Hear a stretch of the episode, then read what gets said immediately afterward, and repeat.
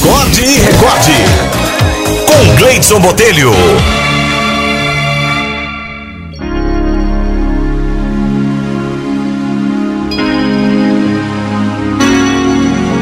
A historinha de hoje é sugestão aqui da doutora Eusébia Braga.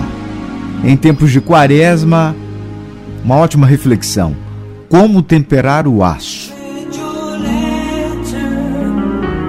Era uma vez um ferreiro que, após uma juventude cheia de excessos, resolveu entregar sua alma a Deus. Durante muitos anos trabalhou com afinidade, praticou a caridade, mas apesar de toda a sua dedicação, nada parecia dar certo na sua vida. Muito pelo contrário, seus problemas e dívidas acumulavam-se cada vez mais.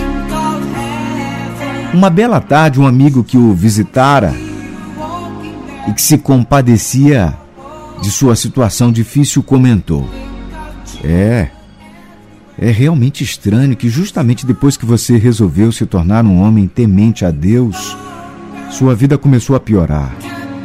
Eu não desejo enfraquecer a sua fé, mas apesar de toda a sua crença no mundo espiritual, nada tem melhorado.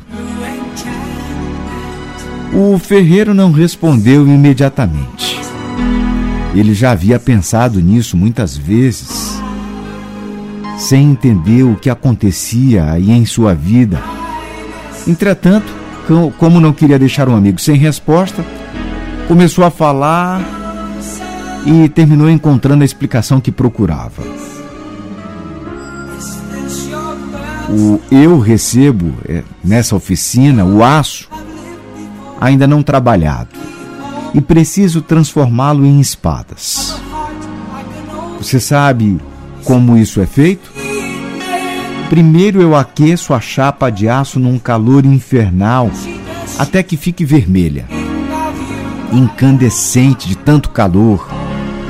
Em seguida, sem qualquer piedade, eu pego o martelo mais pesado e aplico golpes até que a peça adquira a forma desejada.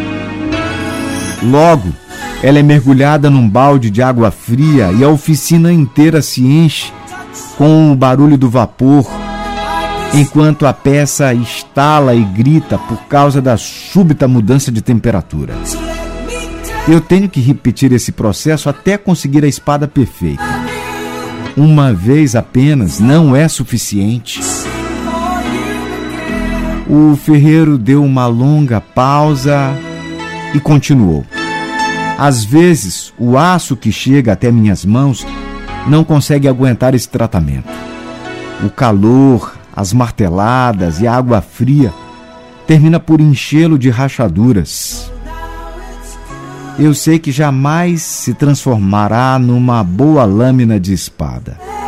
Então, eu simplesmente o coloco num monte de ferro velho que você viu na entrada da minha ferraria. Mais uma pausa e o ferreiro concluiu. Sei que Deus está me colocando no fogo das aflições. Eu tenho aceito as marteladas que a vida me dá. E às vezes sinto-me tão frio e insensível como a água que faz sofrer o aço. Mas a única coisa que peço é: meu Deus, não desista, até que eu consiga formar, tomar a forma que o Senhor espera de mim. Tente da maneira que achar melhor, pelo tempo que quiser, mas jamais me coloque num monte de ferro velho das almas. Quando você sentir temporariamente por baixo, lembre-se de que não existem fracassos na vida, só existem resultados. Pense no ditado: o sucesso resulta do bom julgamento. O bom julgamento resulta da experiência e frequentemente a experiência resulta do mau julgamento.